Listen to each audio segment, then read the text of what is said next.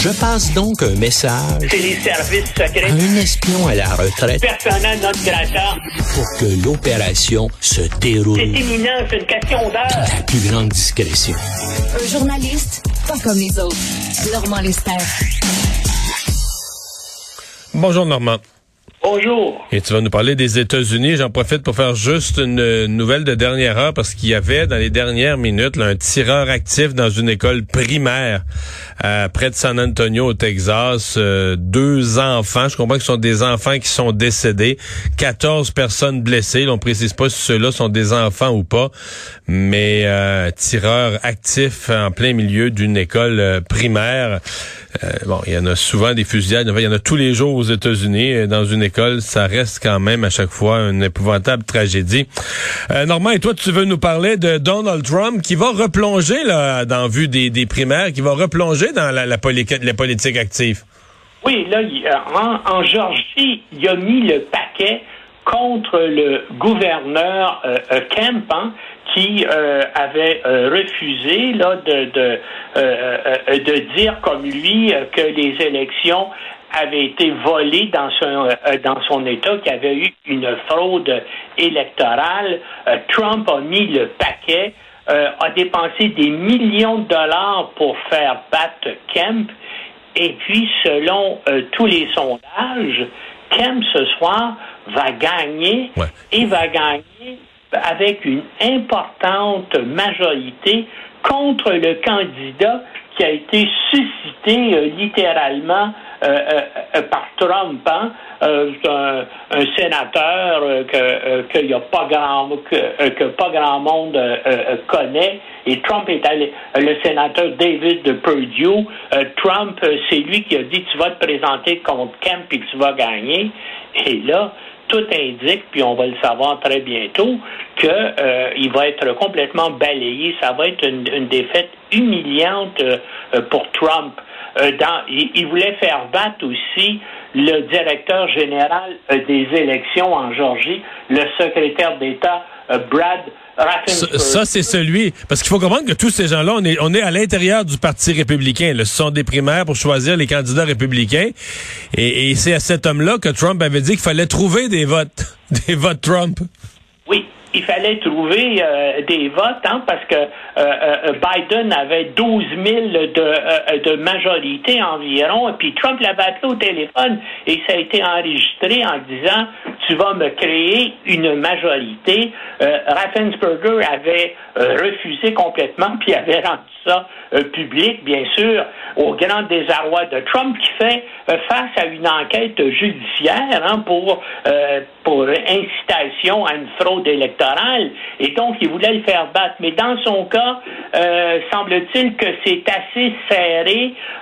Les sondages indiquent que lui et son adversaire, appuyé par Trump, sont près de, euh, de 50 les deux, et ça veut dire qu'il va probablement y avoir un second tour là, au, euh, euh, aux primaires républicaines en Georgie. Mais ça montre que Trump, il y a des gens qui l'appuient. Puis, surprise en Georgie aussi, le vice-président Mike Pence est allé sur place et, il y a quelques jours, a participé à un rassemblement électoral en faveur de l'adversaire de Trump, euh, le gouverneur euh, de la Georgie, et il lui a donné son appui. Euh, donc, Mike Pence, jusqu'à maintenant, hein, qui hésitait à se prononcer ouvertement contre Trump, et maintenant le fait. Et il y a plusieurs qui pensent que Mike Pence pourrait être candidat républicain au présidentiel de 2024. Mais quand même, Trump a encore un appui important parmi les, euh, les électeurs républicains de Georgie et ailleurs, tellement que le sénateur Kemp, bien que Trump euh, l'insulte constamment euh, depuis deux ans, eh bien, Trump Kemp refuse de critiquer ouvertement Trump lorsqu'on lui pose euh, des questions au sujet de Trump. Il refuse de commenter. Mais Parce que, bien sûr, il comprend que sa base, s'il fait des déclarations publiques contre Trump, ben, il risque de perdre euh, mais... des votes. mais quand même, les,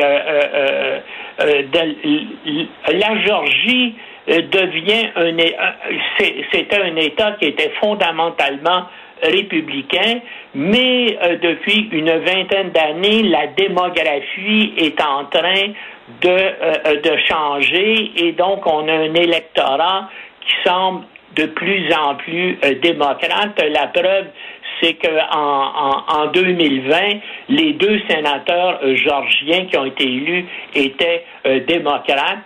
Et puis là, bien sûr, aux élections qui aux élections au niveau du gouverneur qui vont vont arriver, on s'attend que ce soit Stacey Adams, donc une ancienne représentante démocrate à la Chambre des représentants de Georgie, qui a des très bonnes chances d'être élu euh, euh, euh, gouverneur. ça va pas bien pour Trump. et est-ce qu'il va être encore candidat? En 2024? Mais en tout cas, il y a peu de gens au sein mais je la pose, je la pose la question là. Mettons que son influence est est coup-ci coup-ça là, dans les primaires, dans le parti pour les élections de mi-mandat. Euh, est-ce qu'il va arrêter de se battre? Est-ce qu'il va reculer ou il va continuer à foncer comme un taureau sur les élections de 2024 ben, tu connais Trump comme moi, c'est un gars qui va continuer à foncer euh, euh, comme un taureau parce que bien sûr, il pense qu'il est le meilleur et que moi, écoute, il est tellement fou, je pense qu'il croit vraiment qu'il a gagné l'élection en 2020. Hein? tu sais, il y a des gens qui disent oui, il dit ça, mais dans sa tête, il le pense vraiment. Et puis, bien sûr, c'est terrible qu'un individu comme ça on a vu ce qu'il a fait pendant quatre ans, eh bien, il risque de devenir, il risque de devenir de nouveau président en 2024. En tout cas, les sondages actuellement pour les pour les élections mi-mandat, du 8 novembre prochain, euh, les sondages donnent la Chambre des représentants aux républicains et au Sénat, ça va être extrêmement serré. Mais si les républicains euh, réussissent à prendre la, majorité à la Chambre des représentants et on se dirige vraiment euh, euh, vers ce résultat-là. bien sûr, là, ils vont eux-mêmes initier des, enquêtes publiques, ils vont fabriquer, ils vont imaginer des raisons de faire des enquêtes publiques contre les démocrates. Ils vont utiliser cette arme-là, puis ils vont retourner cette arme-là contre euh, les démocrates. En tout cas, ça veut dire que euh, le programme politique du Parti, euh, du parti démocrate en novembre ne pourra pas survivre là, à une majorité républicaine à la Chambre des représentants. Et il pourrait même y avoir une majorité républicaine aussi au, au Sénat ce qui laisserait entrevoir en 2024 donc une très forte possibilité que Trump lui-même ou un candidat trompien soit élu euh, président, ce qui, ce qui va, serait terrible pour les États-Unis et terrible pour euh, la planète entière, disons-le. Dernière question, Normand. Euh, la guerre en Ukraine, l'invasion de l'Ukraine par Poutine, ça, ça avait été un moment, parce que à ce moment-là, le, momentum de Trump était pas mauvais du tout. Et c'est un moment où on s'est dit, oups, là, il s'est comme planté. Euh, lui, Poutine, c'était son ami. Il a même dit dans un discours en Floride, euh, Poutine is a genius, puis tout ça. Et là, on s'est rendu compte que ça avait heurté pas mal d'Américains. Là. Surtout, même à Fox News, les alliés de Trump ont été obligés de changer leur discours. On les a vus remettre de la pâte à dents dans le tube en accéléré, puis essayer de changer leur discours sur l'Ukraine puis sur Poutine. En une semaine, ils ont changé bout pour bout là, environ 180 degrés, mais euh, dans le public, ça c'est quand même pas mineur, tu sais, euh, changer de camp, t'es pour Poutine ou t'es contre Poutine. Est-ce que ça, ça a laissé vraiment une trace? Est-ce que ça a endommagé la crédibilité de Trump? Absolument.